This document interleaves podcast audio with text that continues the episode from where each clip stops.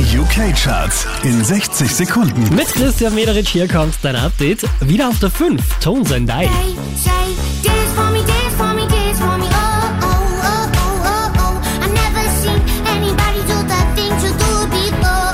Zwei Plätze rauf geht's für Kaigo und Whitney Houston, Platz 4. Bring me a higher love.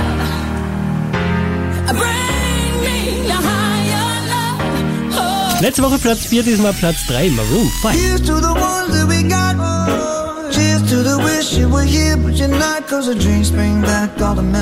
Unverändert auf der 2 gelandet Tom Walker.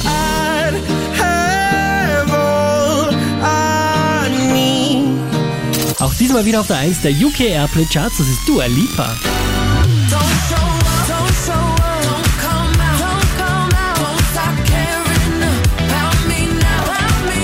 Mehr Charts auf charts.kronehit.at.